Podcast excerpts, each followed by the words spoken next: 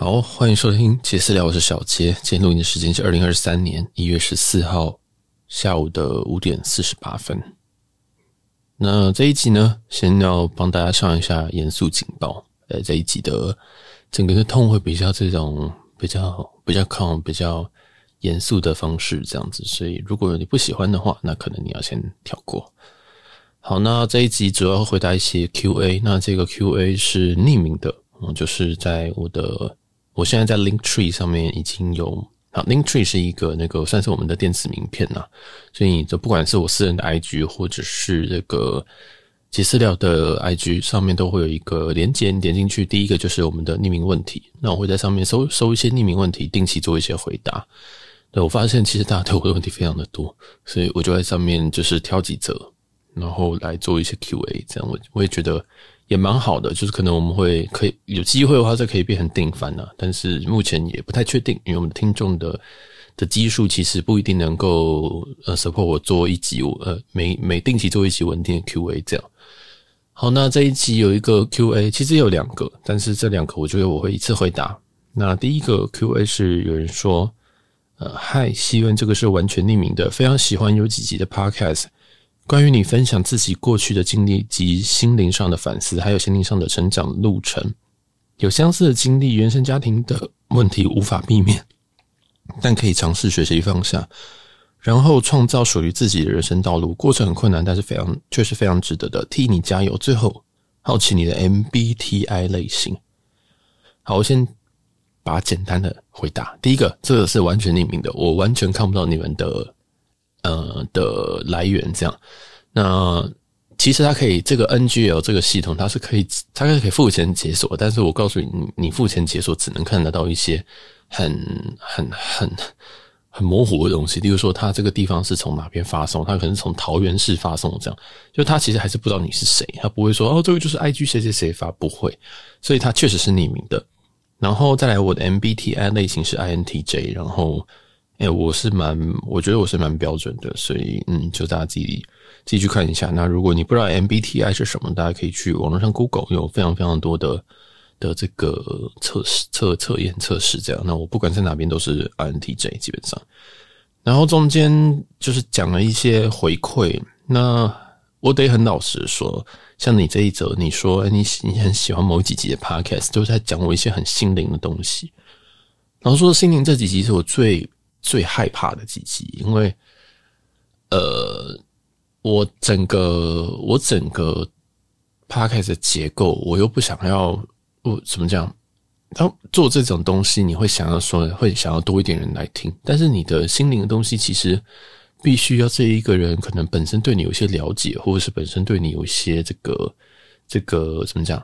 有些兴趣，他才会想理解，因为我不会无聊去想要听说，哎，今天这个隔壁邻居他自己内心什么创伤，所以在这一件事情，在分享我自己的事或新年事情的时候，有时候会变成，嗯，我没有办法开发新的客源。嗯，大家也知道，我们做这种东西，我们都还是希望说，呃，可能可以盈利啊，或什么东西。当然，这个都是非常非常后后后后话。但是这一个主题哦，以心灵层面这件事情，其实是没有办法。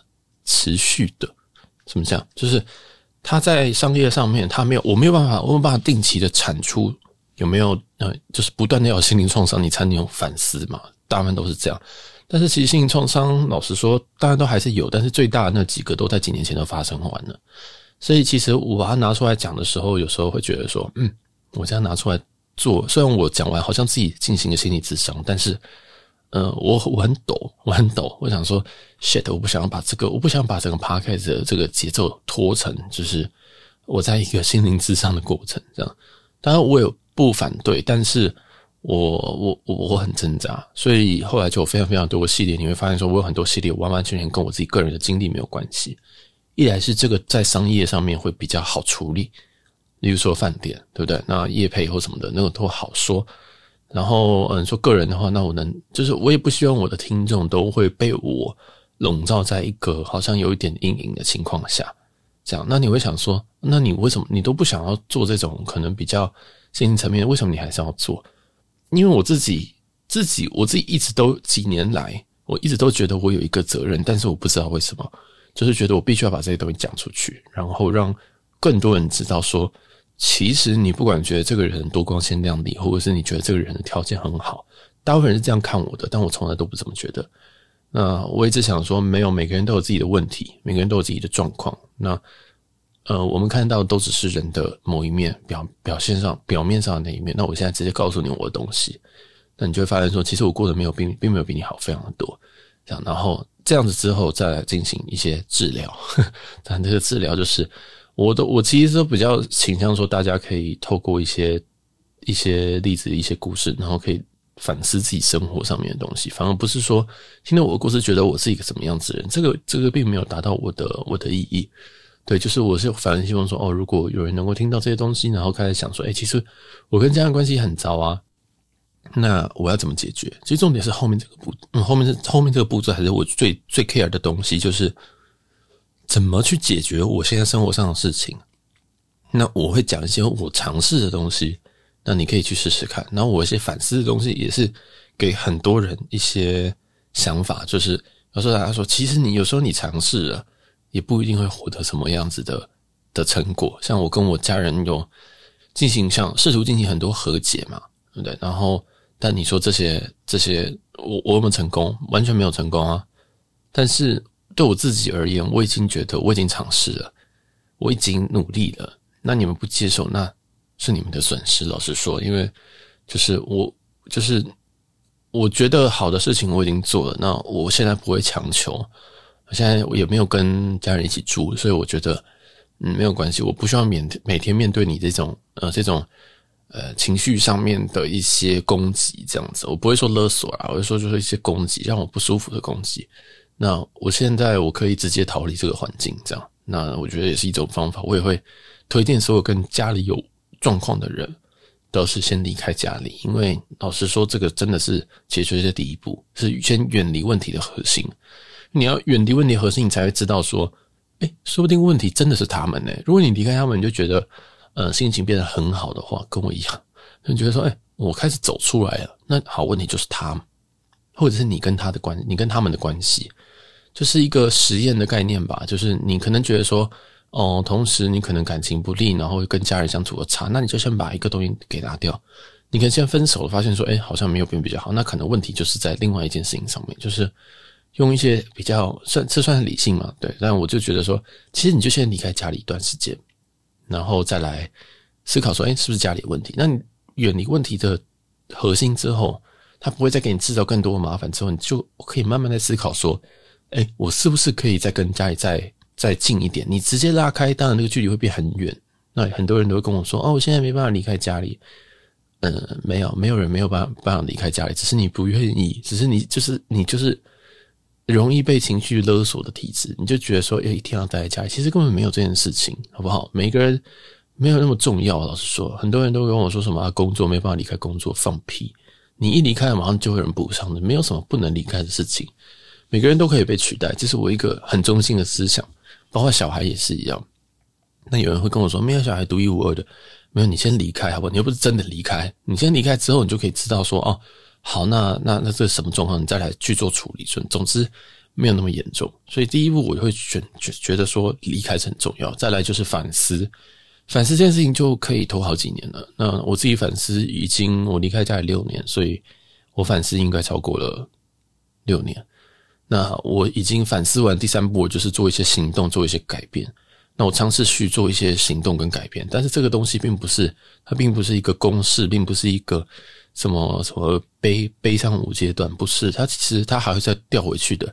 你今天如果状况不好的话，你又会掉回去那个非常非常呃问题的深渊。它绝对不是说你走出来然后就没事，有时候你还是会掉回去。所以在我们前几集，大概是二三十集，在西雅图那些，包括我最近录的那几集。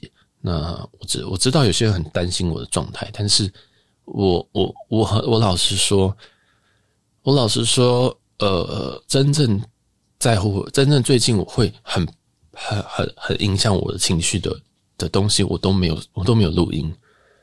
但是真的最近发生很多很多事情，我都没有录音，真的很 bother 我的事情都没有录音，所以甚至有真的很跟我很亲密的人问我说。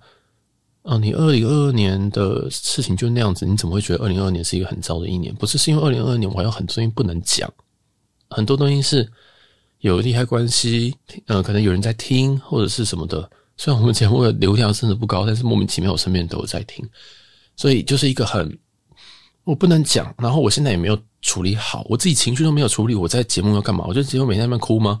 不可能嘛！所以很多事情哦，它需要一点时间。那对家人这件事情，我已经我已经有个防火墙了，你知道吗？就是我已经知道，我跟我父母之间就是没有办法跟一些家庭一样，然后就是。像嗯，像王子跟公主一样，就是被被被这个爸妈养大，不可能事情。我们家就不是长这样，所以每当我想要去跟他们做更多的沟通或者是互动的时候，为了弥补我过去觉得我没有做好的事情的时候，我就会跨过那个防火墙走过去。那为什么设定防火墙？是因为我也是一个人呢、我也有自己的人生，并没有要我我的人生不是跟我父母绑在一起的。他们的人生已经走到了最后面的阶段，那他们要怎么做呢？是他们自己决定。我甚至都鼓励说：“哦，你们就自己出去玩，自己把钱花光啊，这样很好。不，我们不需要你，不，我们不需要这些东西，你就自你就自己开心就好。对，不要自己在勒索，说什么啊，这些东西要给你们的这样子，然后就不要乱花钱什么的。这也是另外一种情绪勒索嘛，对不对？就是我我们都想得很清楚，我跟我哥都讲得非常清楚，但是。”哎，这就是很麻烦的地方。就是每当我跨过去防火墙的时候，我就会感受到那种哦天哪，哦，我终于知道为什么我当初会这么痛苦这样子。所以，呃，那我就再跨回来。就是我自己已经很清楚的给我自己设了一个保护的结界，然后我知道我出去我大概会死掉，死得很惨。但是我一定要试试看嘛，毕竟家人就是家人。所以当我跨出去之后，我这边受不了，我就会归回来。所以我觉得第一步就远离这件事情是非常非常的重要。然后再来，你可能会需要一些。嗯，自己的谋生的能力。如果你现在还在跟家人拿钱，为什么？为什么我在择偶的条件里面有一个非常非常重要一点，就是要经济独立。因为经济独立，你我觉得经济独立它是可以让你免于跟其他人的一些状况，然后你还不得不要要维持这个很糟的状况。所以我觉得经济独立很很很大部分，其实对我来讲，为什么会这样讲？我知道很多人觉得说，诶，为什么你会特别在乎这件事情？没有，因为。我不希望这个人他是还是要跟家人拿钱。那即使他们，即使这个人他可能呃跟家人的状况不好，那他还是要跟他拿钱，那不就是会在一个非常糟的状态嘛？对不对？就是大家不知道他不懂我的意思哦。啊，有些其实有些父母他们是愿意给你钱，但是他们跟你的相处状态就是不好。那这个情况下，你应该培养自己的的的自主能力，然后自己出去赚钱。即使你现在会苦一点，老实说，你现在不管二十几岁、三十几岁苦。绝对不会比你四十岁你还归在你老家里面，然后靠他们养来的好。而且那时候你已经挥霍了你大半人生了。所以，好，我知道讲远，就是其实齁，家里的这些东西，我已经有一个模式去对付他们。然后我每当跟他们互动的时候，我知道一定会受伤。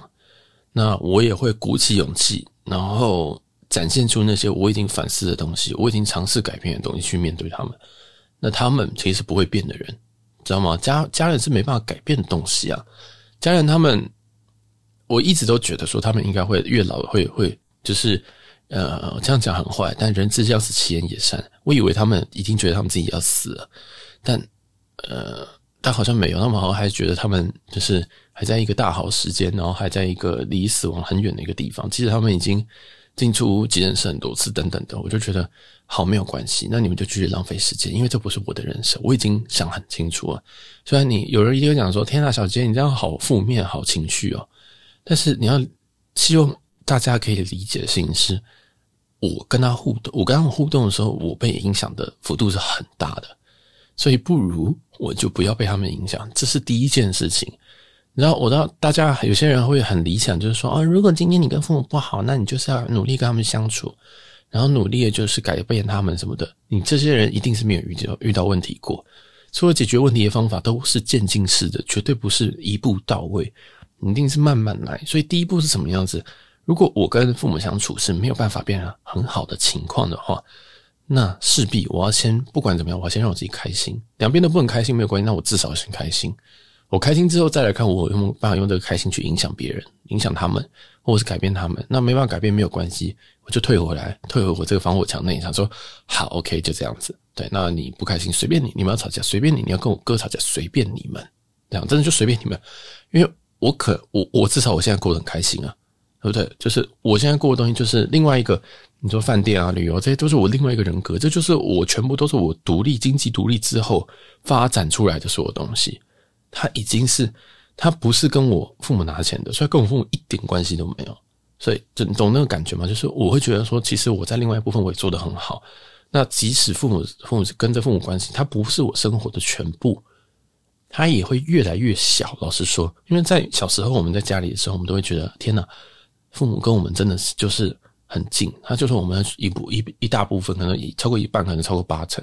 那搬出去之后，这个比率会越来越少，它比例会越来越少。然后我发展别的东西，我在工作，我在赚钱，我在出去玩，我在经营实况，我在经营 Podcast 等等等。我我经营更多东西的时候，我发现说，好，我也不想管我那些东西啊，也不是不孝了。你听见你就知道我是孝顺至极的人，但是就是我会觉得说，好，那如果我没办法跟你有一个非常融洽的相处，那我们就。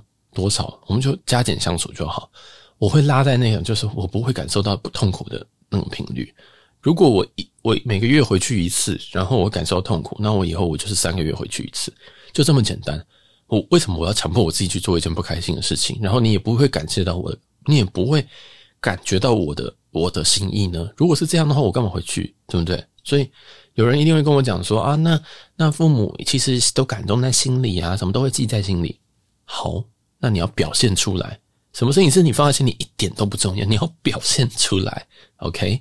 你不能就是每一次就是，我假如说我一个月回去一次，然后遇到一些状态，然后你就私底下在在自己在责怪自己，没有，但是我很不爽啊，那就我很不爽啊，对不对？那我哥三年回来一次，那你有没有对他不爽？没有吗？没有嘛，对不对？你还是对他的，你还是对他跟对他的儿子很好嘛？对我来讲是这样啊，那我就想说，那我为什么我不跟三年回来一次？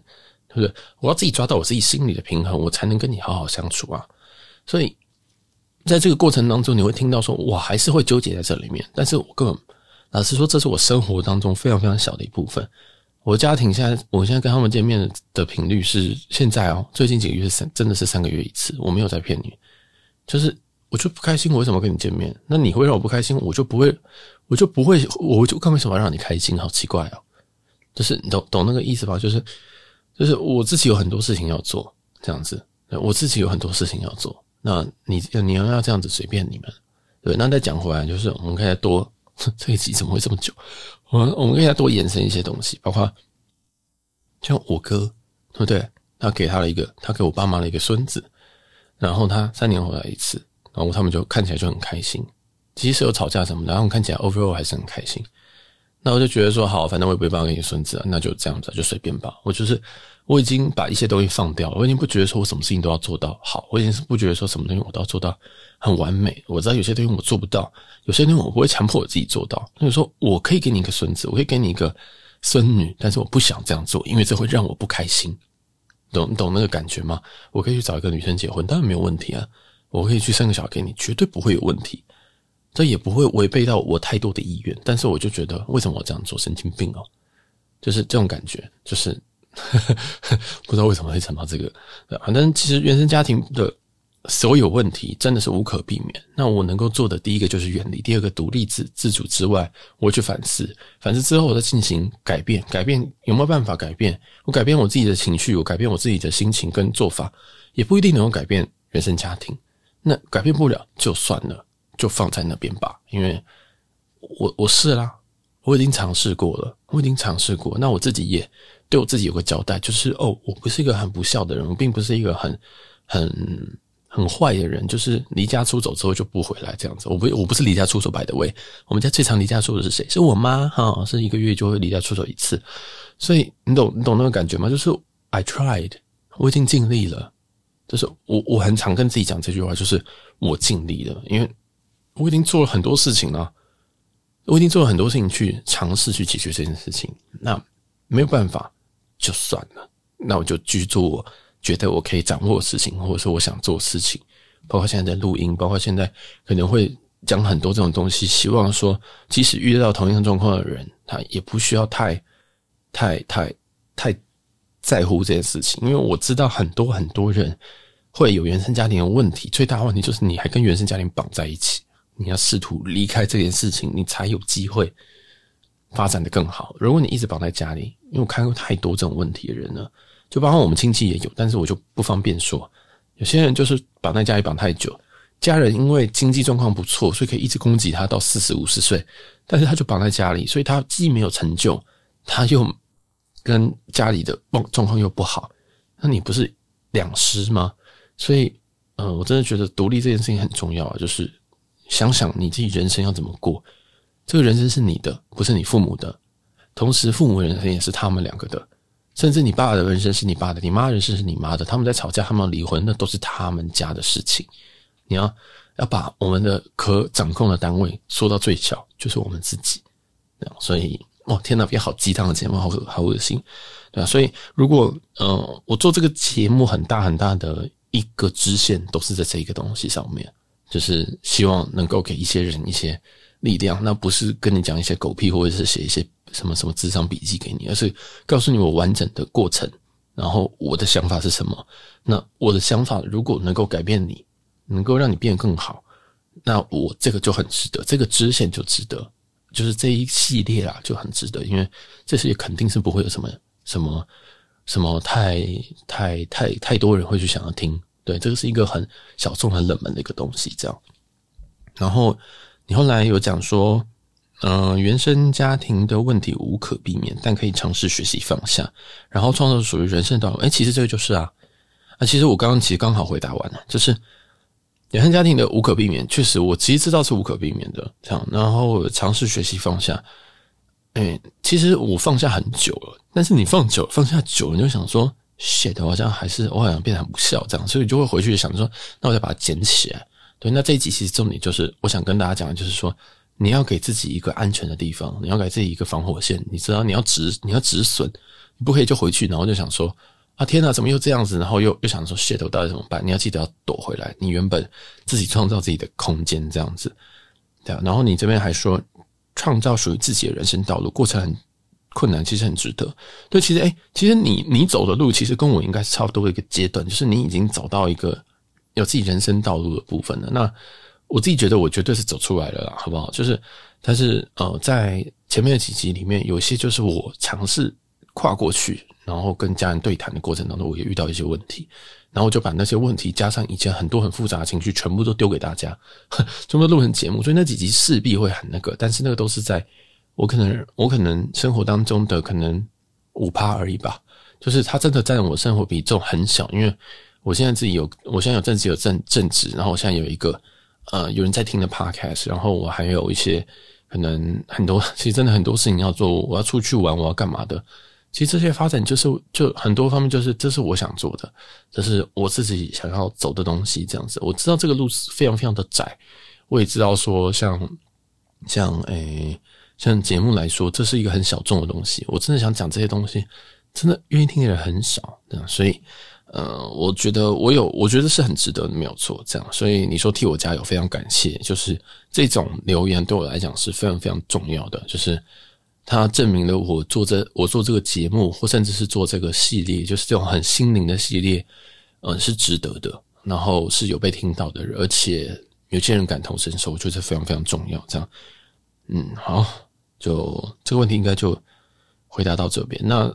未未来可能还会有这个系列，但是不，就是它不会，它可能可能会变成一个比较，你知道，比较比较比较比较不定时的系列了。对，但应该说跟家人的也会比较不定时，因为我现在根本不想跟他们有有一些互动。但是如果是心灵的反思的话，我觉得是一定是还是有的，因为它就是我人格的一部分。所以，嗯，你们还是会听到。那那些我都会上所谓的严肃警报。呵呵呵，严肃警报真的很好笑。好，然后另外一个问题，我想顺便回答。既然已经录到二十四分钟了，最想对 Podcast 的听众们说什么？好，我想先讲一些，但是你会觉得我好像在得那个，好像得奥斯卡一样在讲话，就是非常感谢所有人的收听，因为，呃。我真的不觉得自己是一做一个多好的 podcast，或者是说我的有多有没有多吸引人家来听，我真的不知道，因为我不是听众，我是一个制作人，我我是一个录音的人，我是一个节目的创作者，所以我完全不知道别人对我的听感是什么，那我只能照自己的感觉去做，这样。然后今天即使这个听感，我问别人，别人也会跟我说一些很很残酷的话，例如说，嗯，你讲这些东西没有人要听啊，或者是说啊，你这个东西主题太偏了，然后或者说啊，这个家人哦，家人事情就自己家里处理啊，大家谁家里没有些什么问题？就其实大家都会，其实泼冷水的人居多，你知道吗？其实我常常常常遇到泼冷水的人，但是这个也无所谓，我不是怪他们，我是觉得说，唉。那我还要怎么做？就是我我不是说这些人，这些人其实很多人都跟我很好，但是你真的他们给你意见的时候，他们也是为你好，也就觉得说哦，你节目要不要做一些怎么讲国际政治啊什么的？我想说讲国际政治哪需要我，或者是对我就想说我就没有兴趣啊啊，所以有时候就会很很很迷惘，有时候就会觉得说天哪，就是嗯、呃，我到底要做什么？我今天做这个，我讲我家里的事情，真的有人要听吗？或者是说我今天讲旅游，我今天讲这些饭店，有些人说。五千块的饭店很贵，那我到底要怎么办？我每天就去开开开开箱那个什么青年旅馆嘛，就是总是有很多人去跟你讲说你做的事情是错的，你做的事情是不对的。纵使这些人他根本没有经历，他甚至连住饭店的经历都 住饭店的经历都没有，或者是他连创作的经历都没有，或者是很多就是他们其实本身他们也是一个听众。那后来我也是觉得说，其实我就是一个非常小众的人，我也是一个非常难搞的人，所以我讲的东西势必也是很小众，势必也是很难搞。那我就继续这样做。我想，因为毕竟这个是一个嗯还没有在盈利的节目，那我也不是靠这个在赚钱的，所以我宁愿做我自己舒服的事情，我自己擅长的事情，也不要做一些哗众取宠，但是我不喜欢不擅长的事情，这样。那这个是我我我一个心我一个心境上的一个体会啊，就是我知道我做的东西并不是非常的，我常常会说性感，就是你不会觉得说天哪，好想听哦，天哪，这个这个标题好赞哦，我点下去，绝对不会。我很多节目的那个标题都写的超级无聊的，像有一集叫《旅行的意义》，那一集我超想下架的，因为那集我讲太多东西，那天我讲我太多的心情，这样子，就是那集超级无聊，然后但是那一集很深，深到一个。深到一个我自己不敢听的地步，你知道有这种感觉吗？就是你可能写了一个日记，但你知道你那天过得很差，你绝对你不会把那你那些日记，你绝对不会再回去看，这样你们可能会想要直接把它烧掉，或直接把它碎纸。那集对我来讲就是这样，所以所有愿意听下去的观众，我都觉得哇哦，你们真的是太强了！就是你们怎么会听得下去这么无聊东西，这么无聊声线，这么、呃，就就一个人在讲单口的这种感觉，而且我有时候节目甚至是两个小时的。你们怎么撑得下去？这样，所以我就觉得很感谢。不，无论你是只听了某一系列，或者是你只听了某一集，甚至你听了这一集，我都很感谢。我不会觉得说你一定要听每一集，也不觉得你一定要听，呃，你一定要听，甚至你不听，我都觉得哦，太好了。就是你不听就没有什么关系，这样我也不用硬跟你聊节目，因为有些人就会硬跟我聊节目，你知道吗？我想说我没有要聊节目，这样有些人跟我说，哎，那几集那几个讲的东西很赞，我想说。OK，好，那个东西就放在过去，好不好？这样子，所以，嗯，我自己是往不太想要往回看的人，这样。然后，嗯，所有的节目都是一些有时候是很很感性的产出啦。但是我的人格切换蛮快，所以有时候我就会直接切到现在时这样子。对，那对想对观众说的，真的就是感谢。那如果你愿意支持下去是最好。那如果你觉得节目可能有哪一个朋友，你可能觉得他会喜欢，你可以推荐给他，因为我们毕竟有非常非常多的。对这种支线有有很多种系列节目，这样，那包括旅游，包括饭店，那包括我这种心灵碎碎念等等的，甚至还有一些时事的东西。所以我当时候在下这个标的时候，我就已经锁定好了，就是这四大主题。但这四大主题，我真的可以，我其实日更都没有问题，但是太太太太太累了，这不是主业，所以嗯，就变成大概会。每一个东西大家都会跟日更一集吧，呃，月月月呃跟着周更一集，对吧？所以大家就挑自己喜欢的，那我们也会渐渐有一些模式出来，那大家就再期待喽。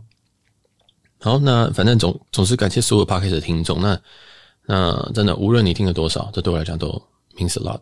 OK，好，那这集就先到这边，感谢大家，那我们下集嗯应该是 Q&A 再见了，拜拜。